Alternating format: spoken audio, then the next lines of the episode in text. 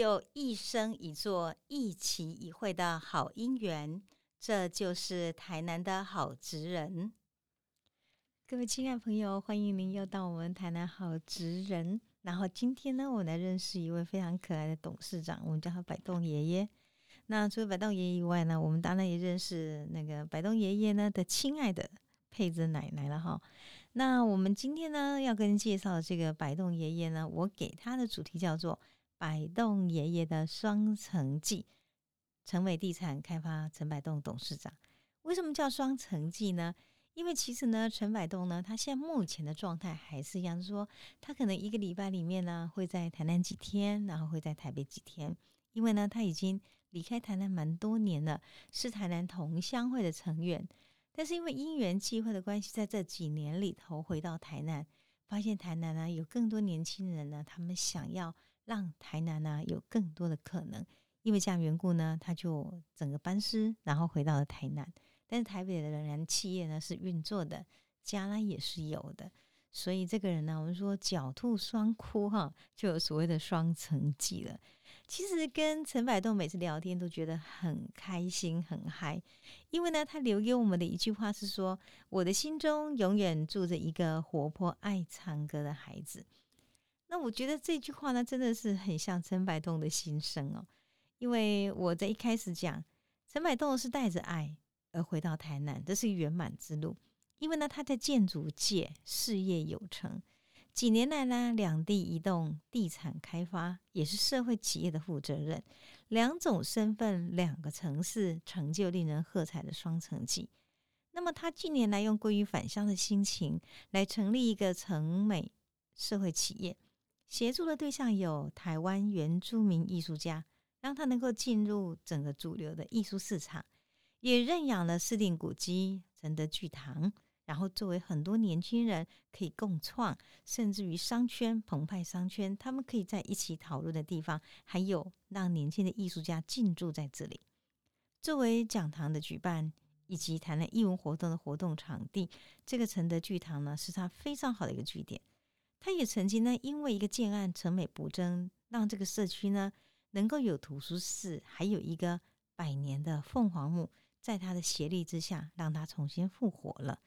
当然，更重要是在青云共创或是迎亲共创的理念下，他用自己的经验，还有呢，他今天所推动的理念的护持，邀请在地的艺术家、年轻人来作为创业的伙伴，推动了赤坎东街他们未来的进行式时光串流艺术计划，还有赤坎曙光计划的未来。另外一个是赤坎澎湃商圈的发展协会，接着这些活动一起展览，让在地的文化也呈现精彩的台南未来式。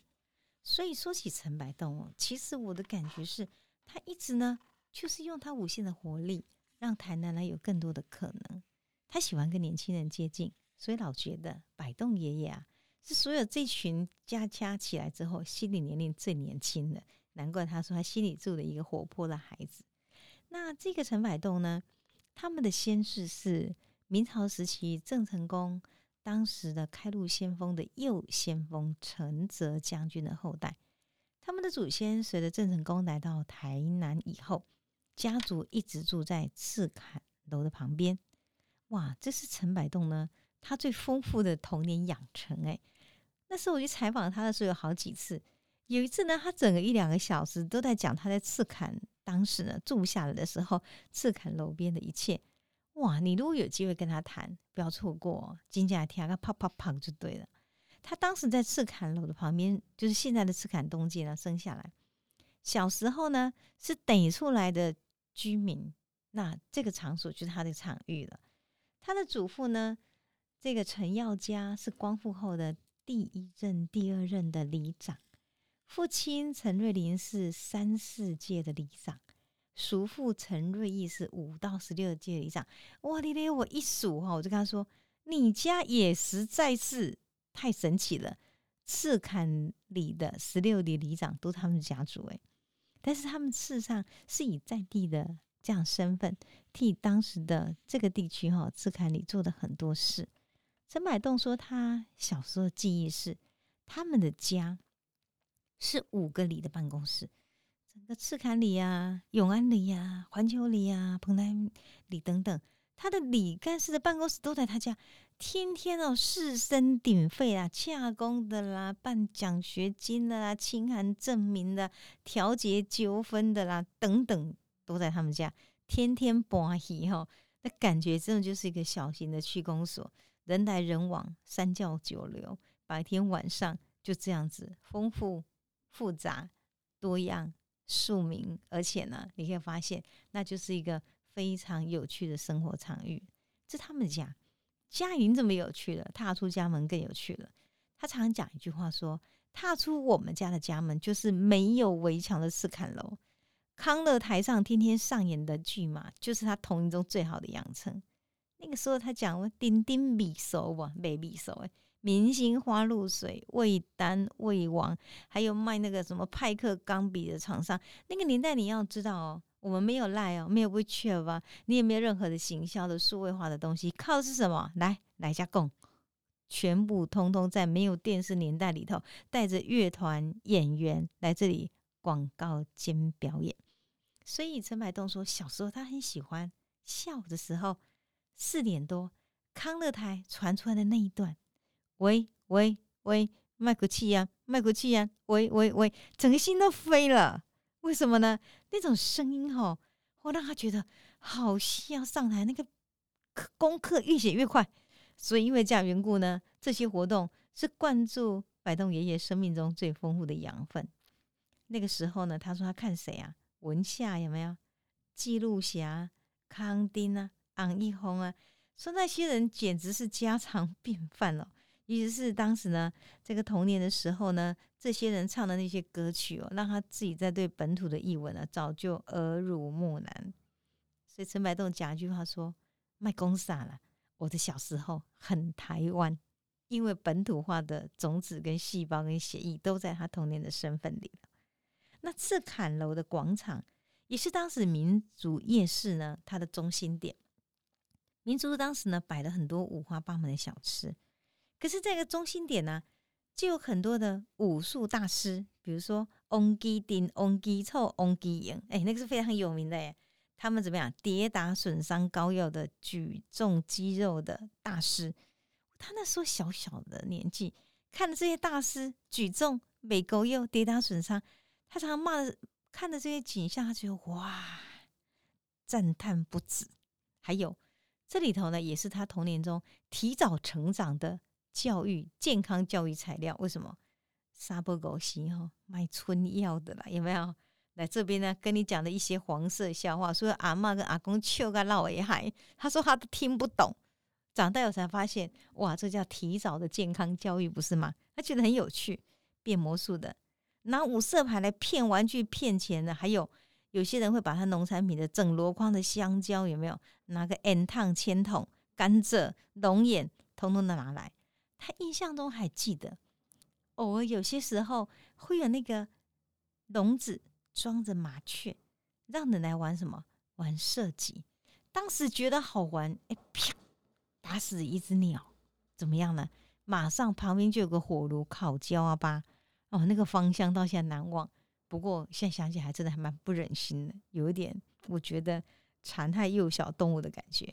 但是都是童年的回忆。所以赤坎楼的广场前的康乐台，那个声音是他童年中其实非常非常重要的万花筒。我觉得这个呢，对摆动爷爷来讲是一个很重要的，所以才叙述这么长，是因为童年中的这样的养分，使他永远保持活泼的心。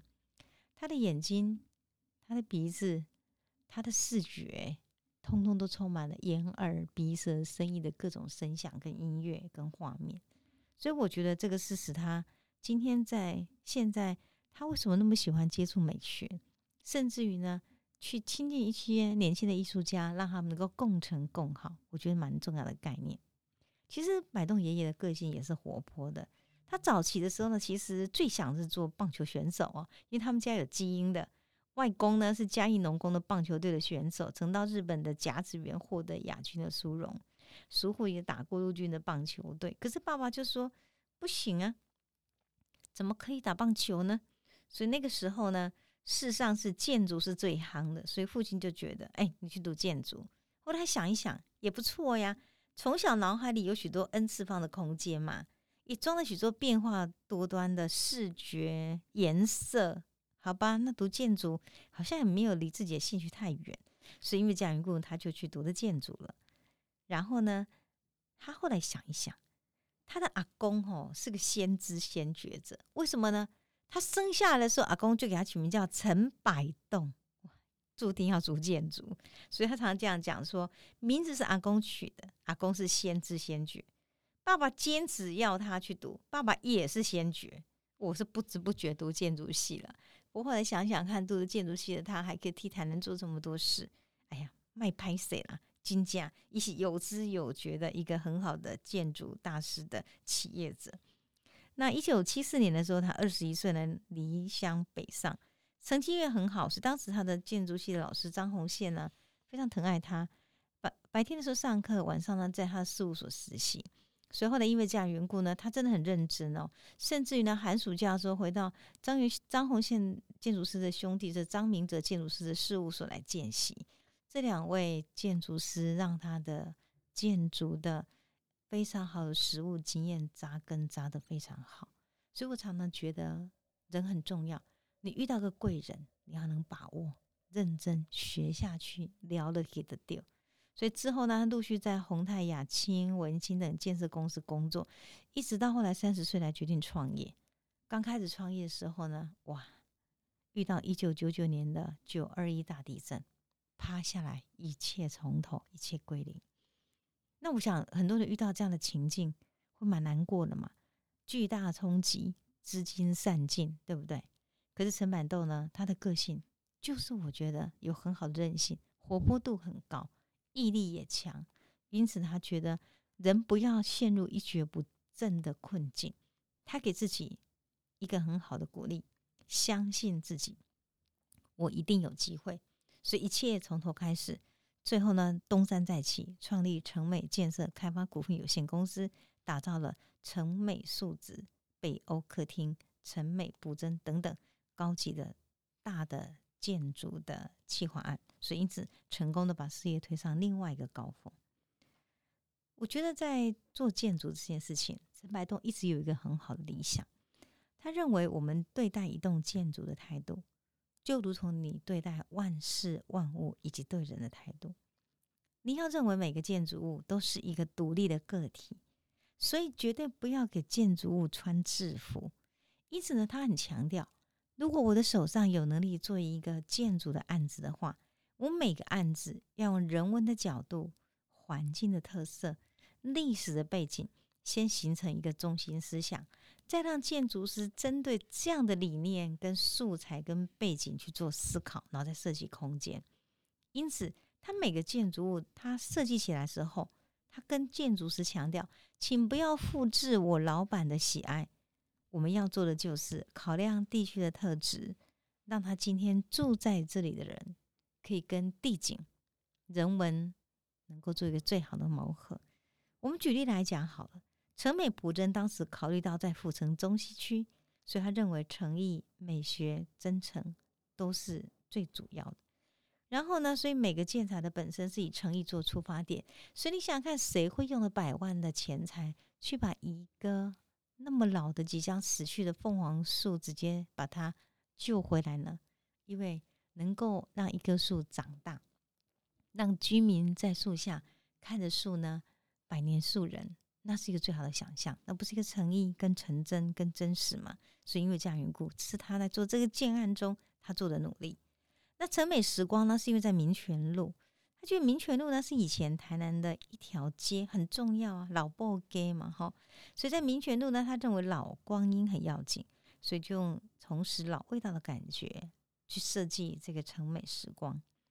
陈百栋说：“台南是我年轻时期。”所吸收的养分，而那样的养分那样朴真，使我在台北的时候，我交朋友，我做事业，都带着浓浓的台南家乡味，所以根深蒂固的家族的感觉，以及台南历史文化的古城的兴味，他想把这个感觉移植到他的建筑物上，因此建筑物也等于是他的家风、他的故乡的想念，以及他对于整个故乡最好的尊重。陈百栋的家风，其实事实上我在几次跟他访谈的时候，我个人觉得他的家风的教养是非常好。他曾经跟我谈到一件事情，说小时候他的父亲呢，请叫他写作业，只给他作业本跟铅笔。没有橡皮擦哟？为什么？因为呢，如果你呢有橡皮擦，就擦擦写写写写擦擦，一点都不专心。父亲说不可以这样，写作业的时候呢要当下用心。你不能有橡皮擦，你才会把你每一件事、每一笔、每一划都写对的。所以当时呢，他写作业的时候，数学算错、字写歪了都没办法擦掉。写完后给父亲检查，错一题打一下。因为这样缘故，小时候很怨怪嘛。长大以后，了解父亲的用心。他说：“父亲教会我，你只能用心写，因为人生没有重改的机会。”后来他回忆人生中的每一步路，如临深渊，如履薄冰。我那么谨慎的待人，那是我父亲的家风所致。所以他的父亲其实非常可贵。父亲陈瑞麟在日治时期曾到日本留学。后来呢，到这个税捐处担任公务人员，一生中奉公守法，不烟不酒，不迎合，不求签，也不应酬娶美。所以他说他，父亲呢最喜欢的就是养狗啊，种兰花呀，骑车啊，四处去照相。我也觉得他挺有情趣的。当然，因为这样缘故，会养成我们摆动爷爷充满情绪人生。我想是其来有之的家风。然后呢，他后来呢回来了，事实上是一个很特殊的因缘。他发现十几年来身旁很多朋友落叶归根，然后呢，他才发现陪着这些朋友来找他童年的生活的时候，他就发现这个台南不太一样。于是他就觉得想把台北的专业团队留在台北，自己呢在台南创立新的公司，就是我们现在讲的成美地产。陈百栋说：“我想让这个品牌真正属于台南人。”让我更专心的对待这块土地，回馈故乡。因为离开故乡多年，再回头亲近我童年的故乡，才发现台南已经踏出不平凡的步伐，走出自己的样子。所以因为这样缘故呢，他小时候在台南长大，后来去了几十年在台北打拼，再回来，他笑着说：“现在的台南是我的第三人生。”哎。而第三人生可以更精彩，因为他内心隐满了对土地的回馈跟爱，凝聚了更多的力量，也创生了更多地方的活力。所以认养他的祖庙承德聚堂是一个发端。我觉得陈百栋呢，他一直陪伴了这些年轻人，在他们这个陪伴的过程里头呢，他跟他们相处，然后呢，他推动的轻盈共创的再生计划里面。不断的用很多的闲置空间孵化年轻人在城市中的创业，也提供了很多的计划，让这些计划呢能够得以一一的成型。我觉得这目前是我所看到台南最值得鼓励的未来十年我们要走的企业家。他们创业的过程中，第一个他们有很好的生命经验，第二个呢，他们曾经走过大风大浪，他们懂得什么叫生命中的定静安律。得，所以这反而可以成为年轻人他们在走过这历程中，其实非常非常好的一个参考。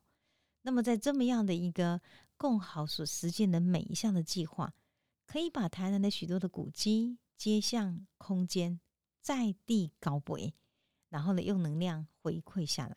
所以我觉得这样的经营的本身，就是给台南创造最好能量的开始。我也期许我们可以用这样的方式呢，好好的做下去。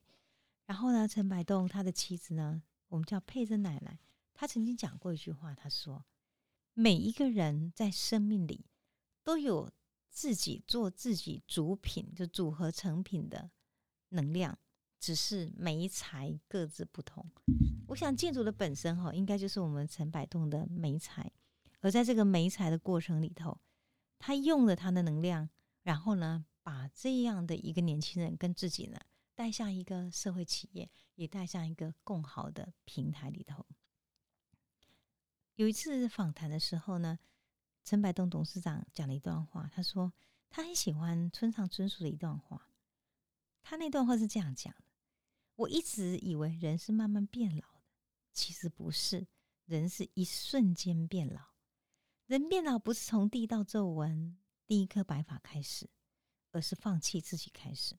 所以呢，白洞爷爷他盼望白洞爷爷可以成为一个品牌，在品牌的温度里，人都不会老，因此能够感受到他对社会的关怀的使命感，对台南这片土地的热爱，以及今天从台南走出去又归于返乡之后的一个企业家，他用他的生命力陪伴年轻人一起经营台南的永续生命价值。